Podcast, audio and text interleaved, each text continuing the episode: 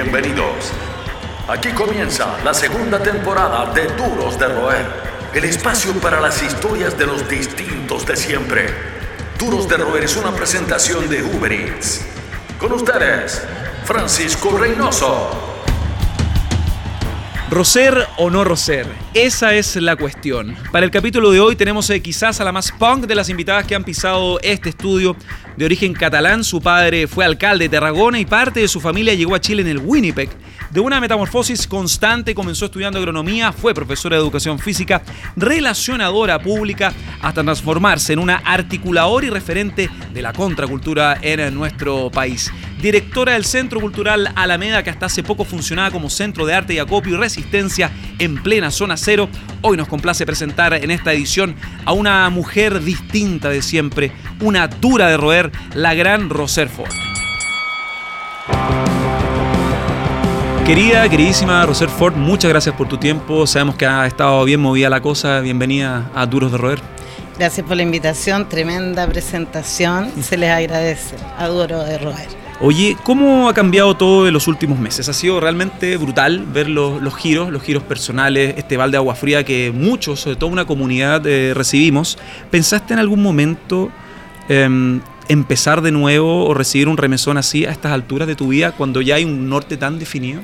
No, al contrario, estaba justo en el momento en que tenía que pegar un cambio, jubilar, como que empezar a pensar en ese proceso y, en realidad fue un shock súper potente este cambio tan, como tú dices, brutal, porque era impensable. En realidad uno estaba como pensando en un proceso amable de como de cambiar un poco el giro y la velocidad de los días y al final todo esto se ha convertido en el triple vertiginoso luego de esta de, este dramático momento, pero por eso mismo nos hemos puesto súper como equipo también muy trabajadores. Lo del Centro Cultural Alameda, el Centro Arte Alameda, fue algo bizarro en el sentido de la, de la transformación, pasando a ser un centro de resistencia cultural, un centro que dio una ventana a tantas propuestas que no tenían amplificación alguna en medios convencionales, por las suyas desde principios de los 90, ya son 28, 27 años. Y se pasaban películas hasta en el tema del estallido social. Ocurre algo de que, por ejemplo, uno podía ver The Joker y pasaba una verdadera película de ficción, una película de acción también, saliendo del cine. ¿Cómo fue para ti también vivir eso, ese paralelismo entre algo que tú siempre has apostado por contenidos osados y cruzarse con la vida, lo que es nos que nunca pensamos en que esta, este movimiento social iba a, lo, iba a ser tan potente y que iba a durar tanto tiempo, el, esta resistencia. Mm, y, entonces, claro, nosotros decidimos como, espacio cultural sumarnos a, lo que estaba pasando y programar y, funcionar.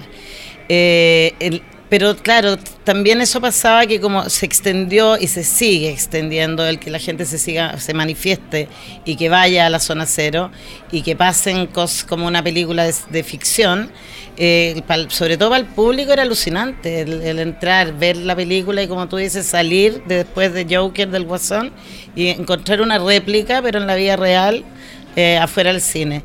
Para nosotros fue muy interesante también el poder interactuar entre en esto, o sea, seguir cumpliendo un rol cultural, exhibiendo películas, siendo el centro de acopio y recibiendo heridos de, por los por los rescatistas voluntarios del SAMU que estaban ahí y además estar exhibiendo cine y tener un público que iba y pagaba su entrada eh, para ver las películas que estábamos proponiendo. En cierta medida ustedes habían tomado las precauciones del caso. También hubo lo que sucedió con el Banco del Estado, si, si mal no recuerdo, que como en cierta medida era algo amenazante eh, el tema de la amenaza también, del despropósito del orden público en cierta medida, la represión. ¿El tema se había incrementado en tensión? Mira, la, el proceso fue bien, bien feroz en los primeros días. Los primeros 15 días pasaron cosas bien fuertes también en términos de que hubo espacios incendiados, que... Que, había una represión muy violenta que sigue hasta ahora por parte de la policía. Mm. Y eh, claro, sí, hubo varios incendios que se produjeron en los bancos en general y en, las farmacias en general. las cosas eh, más formales fueron las que fueron atacadas en, un comienzo. Y el Banco Estado se incendió dos veces, tuvimos que apagarlo. teníamos nosotros extintores para nuestro espacio y los duplicamos pero no solo por lo que pasaba al lado en el Banco Estado, sino que era por la cantidad de bombas lacrimógenas que caían todos los días en, el entorno nuestro. Entonces sí, efectivamente generamos un protocolo, nos eh, hablamos con preventores de riesgo y teníamos un protocolo que nos permitía mm, estar medianamente tranquilos sabiendo cómo operar cuando si tuviéramos una emergencia. Cuenta la leyenda de que si no, si no, si no estuviese activo el, centro Arte Alameda durante todo este tiempo, habría un estacionamiento, un mall. O sea, yo no sé si eso no es resistencia dura, no sé qué vendría siendo aquello. Claro, y además que partió como un tema municipal el Alameda. Entonces, eh, después, eh, y siempre se eh, tuvo ese lugar que tú decís de resistencia, pero sobre todo por los contenidos culturales. Cuando partimos en los años 90, era una muy buena sala de cine solamente. Y, y, en ese momento ya trajimos películas que eran en 35 milímetros, que eran bien modernas para la época. Tuvimos la oportunidad de exhibir por primera vez La Última Tentación de Cristo, que era una película que está, estuvo censurada durante no sé cuántos años, ya no me acuerdo, pero 17 por lo menos. Eh, y dimos las primeras funciones, aunque todo el mundo lo había visto. Que fueron resistidas por un ala conservadora de este país también. Claro, pero fueron bien poquitos. Igual fue anecdótico. Claro, pero fue anecdótico. Sí, habían, habían unas una sotanas ahí en la puerta rezando, muy preocupados porque estábamos exhibiendo la última tentación de Cristo. Yo creo que esperaban que, que un bienestar en realidad, pero, pero lo de la película fue alucinante porque todo el mundo la había visto en VHS, en una copia bien así que está bien deteriorada pero se llenó. Igual, eh, a pesar de que toda la gente la había visto, eso de verla en el cine y hacer el, la acción de, claro, y sobre todo si había estado censurada, era un gesto casi político al final, el poder darle esta película que había estado censurada durante tantos años. Y bueno, entonces eso pasó, en esa época ya, después ahí también exhibimos Las Noches Salvajes, una película que hablaba del VIH, que en esa época se... Otro tema tabú. Se decía así, y además temática gay. Eh, entonces hicimos el primer ciclo gay lésbico, que también fue súper así, la gente está, porque pusimos lienzo afuera. era súper transgresor. Claro, pero yo creo que más transgresor era vanguardista también, porque eso ya en otros lados se habían hecho hace 10 años. O sea, íbamos atrasados igual con los tiempos. para nuestra realidad, claro, está. Una realidad latinoamericana. Volvamos a una premisa que es eh, también la ética de este programa. No es solo musical, es solo hablar de una... Es, es, reflejar una, una forma, un norte de ver la vida. Y tú, sin lugar a dudas, tienes una actitud punk, una actitud punk que quizás viene, eso que me gustaría saber de tu árbol genealógico, conociendo tu origen, recordando también a tu padre que viene, venía de una izquierda republicana, por decirlo de alguna forma. Eh, ¿Tú siempre fuiste así como estar contra la corriente, de tratar de como remecer las propias zonas de confort? No, yo creo que me fui poniendo más punk con la vida al final. No, al principio era, super, era, era muy deportista, era muy conciliadora y y, pero, y de mi alrededor era muy resistencia cultural. Pero yo estaba en la, en la parte del deporte, era entrenadora de voleibol, mis niñitas ganaban de los colegios La Giroet y, el Bradford. Y, esa era mi misión, era la, la, educación física. Pero después cuando tuve esta oportunidad de, de, entrar en la cultura, que fui aprendiendo, porque fue no, no estudié gestión cultural, sino que la vida me dio la gestión cultural y sí he ido aprendiendo en, en otros ámbitos. Eh, claro, los contenidos de mi alrededor era muy resistencia cultural, por lo tanto yo también fui logrando esos encuentros con cosas que me motivaban profundamente, pero que también me sorprendían mucho. Entonces creo que, claro, me he, ido, eh, me he ido poniendo más punk, pero cada vez punk más tranquila también después con el tiempo. Hay también presentaciones que me imagino fueron inspiradoras, las bienales culturales de finales de los 80, que quizás inspiraron en cierta medida. También tú, eh, trabajaste en algo que no era tan fácil, que era la promoción de libros o películas, promoción cultural, lo que ahora se conoce como los PR, la gente que ve relaciones públicas, ya sea con estrenos de películas, cine, libros, obras de Jodorowsky, en fin. Em, ¿Cómo fue para ti también eh, vivir esta transición? No solo la transición del país, sino la transición cultural que recuerdas de los primeros noventas que quizás albergaron tu tu, tu, energía para pensar en crear un nuevo espacio para la cultura y una línea editorial súper propositiva para la época? Es que mira, yo ahí trabajaba en una editorial que ellos que tenían súper claro el norte, estaban todas las los libros de Jodorowsky, todo lo que tenía que ver con psicomagia, la ontología del lenguaje con una cantidad de pensadores también importantes. Eran temáticas temáticas bastante potentes para la época y todo el mundo en ese momento también estaba necesitando aprendizaje. Veníamos saliendo de una dictadura, entonces todo enriquecía. Había, después vienen Maturana, Varela, crecimiento, mucho crecimiento personal alrededor en esa área de la editorial Hachette y, y, la, y era la librería francesa y después se llamó Dolmen. Pero luego, en el Alameda, lo que sí logré fue un encuentro con las editoriales más independientes y ahí, por supuesto, viene otra área de resistencia que tiene que ver con que es como también el exhibir cine, cine latinoamericano, cine independiente. No había muchos puentes en la época tampoco. No había, claro. Y, claro, y hay, un encuentro cultural que con, los artistas y con los escritores que tenían súper clara los referentes y para dónde iban. Y la poesía toma un lugar también súper protagónico dentro de los libros y una poesía bien panqueta también. Entonces, para mí era súper, todo era, todo era sorprendente, enriquecedor y me encantaba el poder generar estos encuentros de, que tenían que ver con libros o películas independientes que traían un público súper fiel también que eh, después accedía a nuestra programación.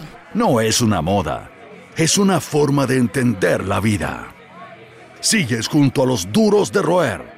El Centro Arte Alameda también eh, luego vira, en cierta medida, un espacio más que validado para la música y yo pienso también en tres décadas eh, de resistencia cultural, en tres décadas de oferta, en tres, décadas, donde nosotros vimos en, los distintos escenarios, porque también se habilitaba la entrada, se habilitaba el gran teatro para bandas más convocantes, muchos momentos memorables. Pero ya yendo al tema del impasse que tuviste con algunos fanáticos radicales, con la emisión, la exhibición de la última tentación de Cristo, hay un momento que tú realmente atesores eh, de, de estas últimas tres décadas, quizás no sé si es lo bizarro, pero algo que haya sido una historia atípica no, tengo cosas muy entretenidas con de Perra, un, un personaje y amigo que también me enseñó muchísimo en términos de la diversidad y de cómo, cómo tenía que ver la vida en, en, este momento que va evolucionando, que ya no se puede ver de la misma forma.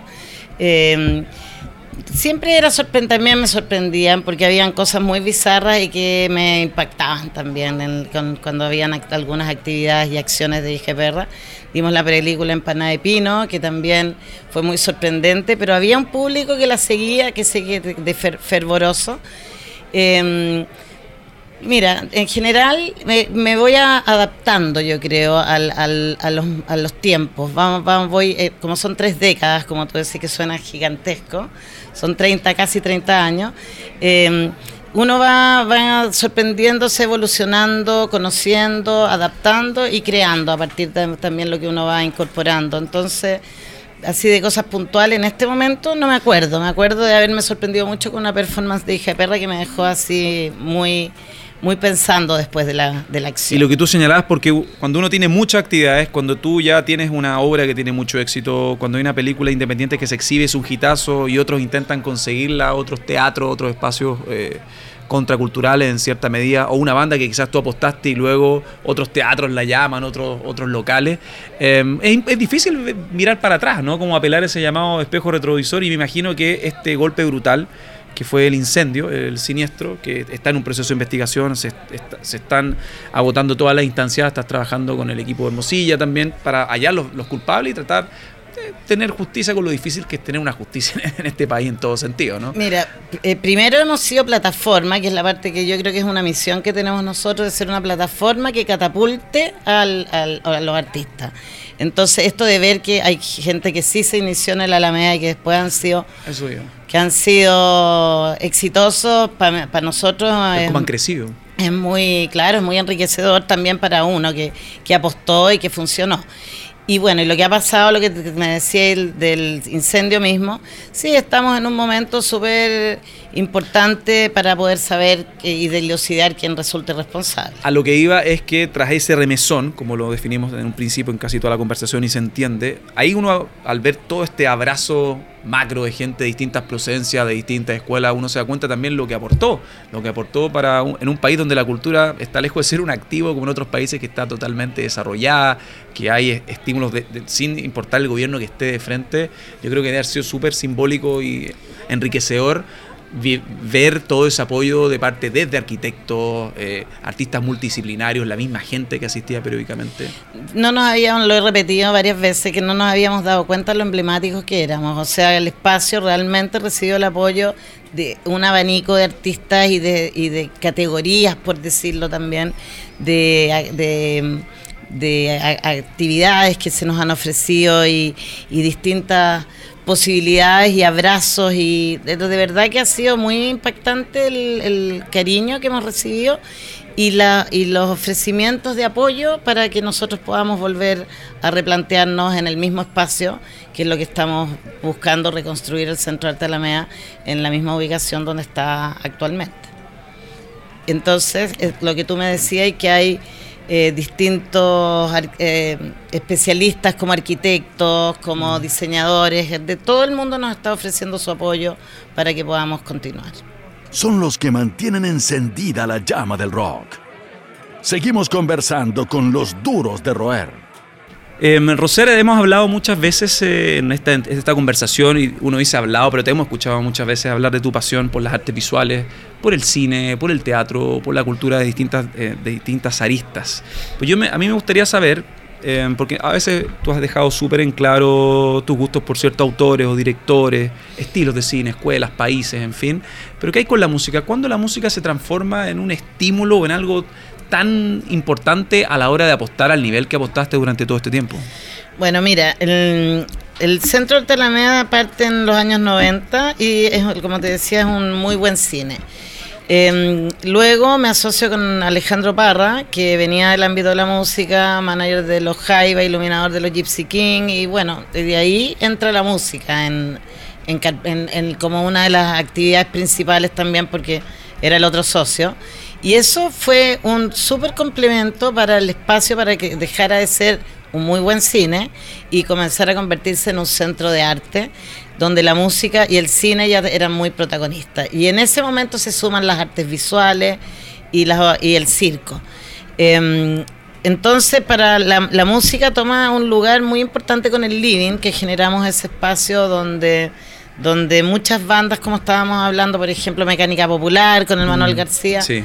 Em, Cuando en Hernanda hay culto, de hecho, Mecánica Popular como que dicen que eh, fue el timing no fue el mejor cuando Manuel García explotó como un gran referente de nuestra canción chilena todos decían por qué no vuelve mecánica de popular salón Ponte tú tocó también la Francisca Valenzuela eran a mí me iba, yo me sorprendí vuelvo a insistir yo voy aprendiendo con todo esto y lo de la música ha sido una maravilla también porque fui conociendo bandas independientes, hicimos las fiestas picnic que eran alucinantes, que venía que eran muy entretenidas eh, y, también generó una, un sello con las bandas independientes de esa época. Eh, que ahora ya son más grandes y más consagrados todos. Entonces, cumbia Queers también, hubo varias propuestas interesantes de afuera. Y la banda, nuestros proyectos personales de música de, Gitano Producciones mm. fueron eh, partimos con la Floripondio, se graba, grabamos el primer disco de la Floripondio bailando como mono. Lo recuerdo. Eh, después, bueno, estaban las Cumbia Queers, que, que, es la banda que la hemos traído varias veces y que, y que son muy amigas nuestras. Y también con Holden, la banda francesa con, por la que apostamos y al final se conocía muchísimo acá en Chile. Eh, con la arma el piolín de vocalista. Entonces, claro, esos eran ya los proyectos más propios. Y lo demás era que todos los jueves, viernes y sábado éramos un escenario para las bandas, tanto emergentes como más consagradas. Hay cosas que son como inherentes eh, son inherentes al ser humano, en el sentido de que todos nos vamos a morir, siempre llega al final de nuestro camino, es imposible proyectar el futuro o los desenlaces, pero también todos somos fan de algo. Em, fuera de las películas y la curatoría que tú siempre has defendido y las cosas que te quitan el sueño, ¿hay algún ítem que tú atesores de sobremanera? Puede ser una entrada a una película, eh, un, disco firmado, una foto con algún artista que quizás estuvo merodeando el, centro de arte de la Nada, no tiene ese No, no, he tenido tanto objeto que pasa alrededor mío como que al final, eh, para lograr no, no tener este, el, ¿cómo se llama? El mal de Diógenes, sí. eh, lograr un poco desprenderme de cosas porque ya mi casa está como muy llena de, estímulos y, y, de lo que sí soy fan es de mis animales. Ah, en eso sí tengo un tema. Hablando de un fetiche, en un tema entretenido, así como que, que mm, tengo recuerdos, no sé si recuerdo de los animales, pero más, más atesorados, más personales, pero no así cosas, eh, no. No, estoy ahora con nada que me acuerde que tenga guardado así particularmente. Yo me acuerdo una vez que vino Goy Pichoro, el, parte de Fugazi, una anda que a mí me gusta mucho, que anteriormente había visitado Chile el 97, eh, el Laberinto. Y dentro de la conversación que tuve con él justamente en el, en el Arte de Alameda, esto fue hace unos 10 años atrás, 10, 12 años atrás, él alucinaba con la historia, con la historia, la ética y el entorno del Arte Alameda, la ubicación, lo que simbolizaba también, lo que proponía. Eh, porque en otros países, no sé, en Alemania es, es, más frecuente ver estos centros culturales con una parrilla, con una línea editorial profunda. Y yo me pregunto si es que tú sentiste una conexión con algún artista extranjero. Cuando digo extranjero hablo de anglo, más que pensar en un latinoamericano que quizás tiene una conexión, es más fácil para él empaparse con la realidad sociopolítica que tiene, que tiene Chile. ¿Recuerdas también alguna, alguna visita que te sorprendió? Porque el, espacio sorprende por sí, o sea, un espacio donde se puedan, se pueden hacer muchas cosas. Mira, como soy, yo más que nada vibro con la música, tengo bien poca conexión, así como con los personajes.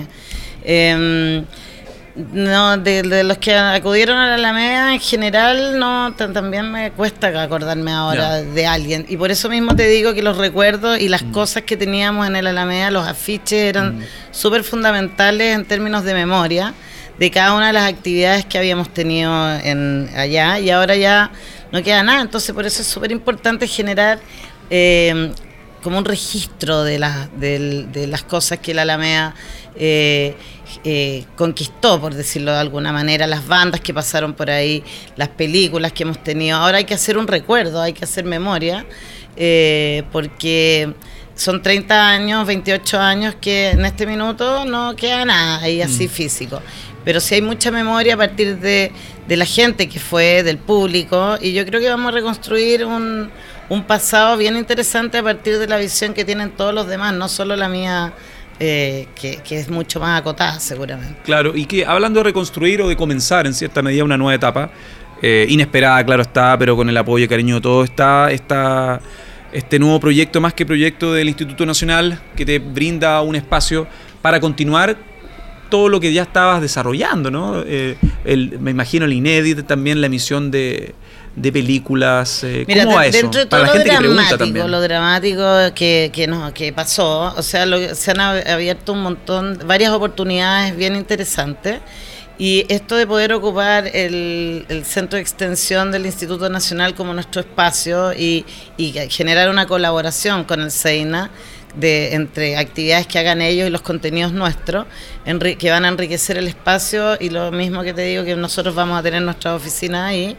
Em, es una oportunidad tremenda porque vamos a poder continuar con los contenidos, con todo lo que teníamos programado, como el Inédit, lo mismo que dice el, el Inédit, el FEMCINE el FIDOX, las actividades que partieron contigo también, con tu, bajo tu alero en, Es que piensa que con tantos años no hay ni una institución que tenga tantos años cultural. Entonces, claro, y hemos somos plataforma, por lo tanto, muchos de, estos festivales han partido en el Alameda y se han abierto otros espacios.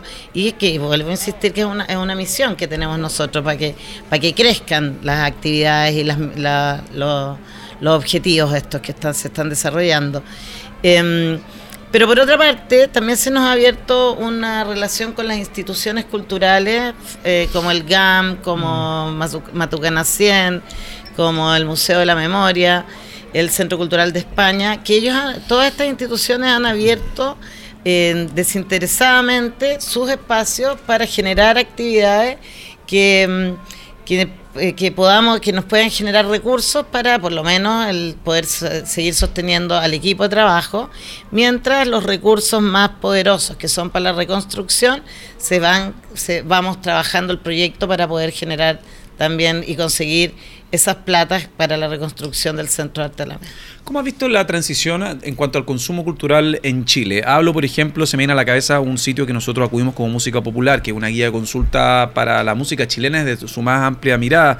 Hablo también de la falta de financiamiento al cine chileno, que ha sido una hemos obtenido galardones impensados en los últimos, en los, últimos años y que deberían potenciar la industria, pero eh, el gobierno de turno, en cierta medida, siempre ha despotenciado y ha mirado con cierta distancia eh, a la cultura como algo tan importante como la imagen, la imagen país. ¿Cómo has visto tú el cambio en el sentido de la infraestructura, las posibilidades para eh, de seguir construyendo y desarrollando la industria cultural en nuestro país, por ejemplo, con el inicio de la década pasada?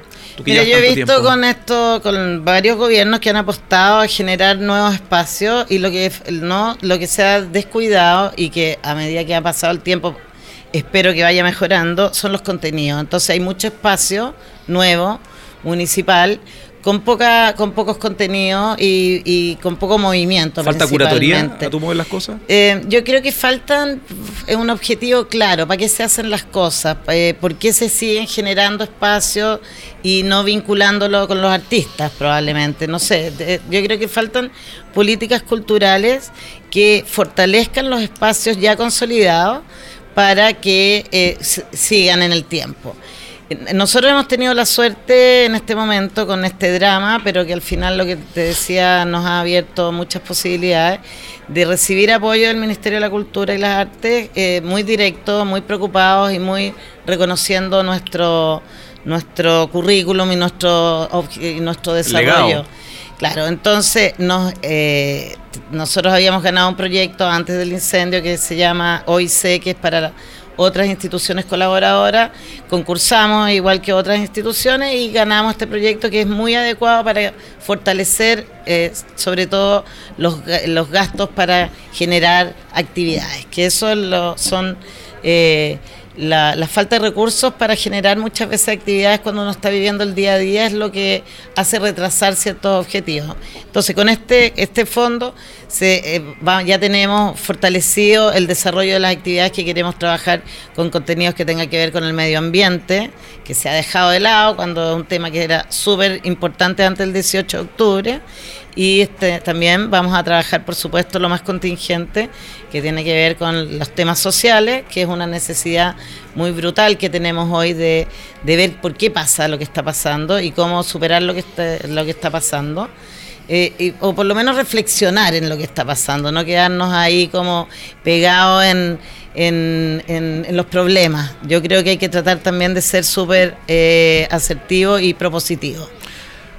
Aunque la pregunta puede ser obvia por todo lo que nos has contado, por la historia que muchos eh, conocemos y valoramos, tu aporte quizás no tan visible en los 80, pero eh, de una forma más, eh, con un sustento a la vista con el centro Altalamea del 92 en adelante. ¿Te consideras una dura de roer, Rosa?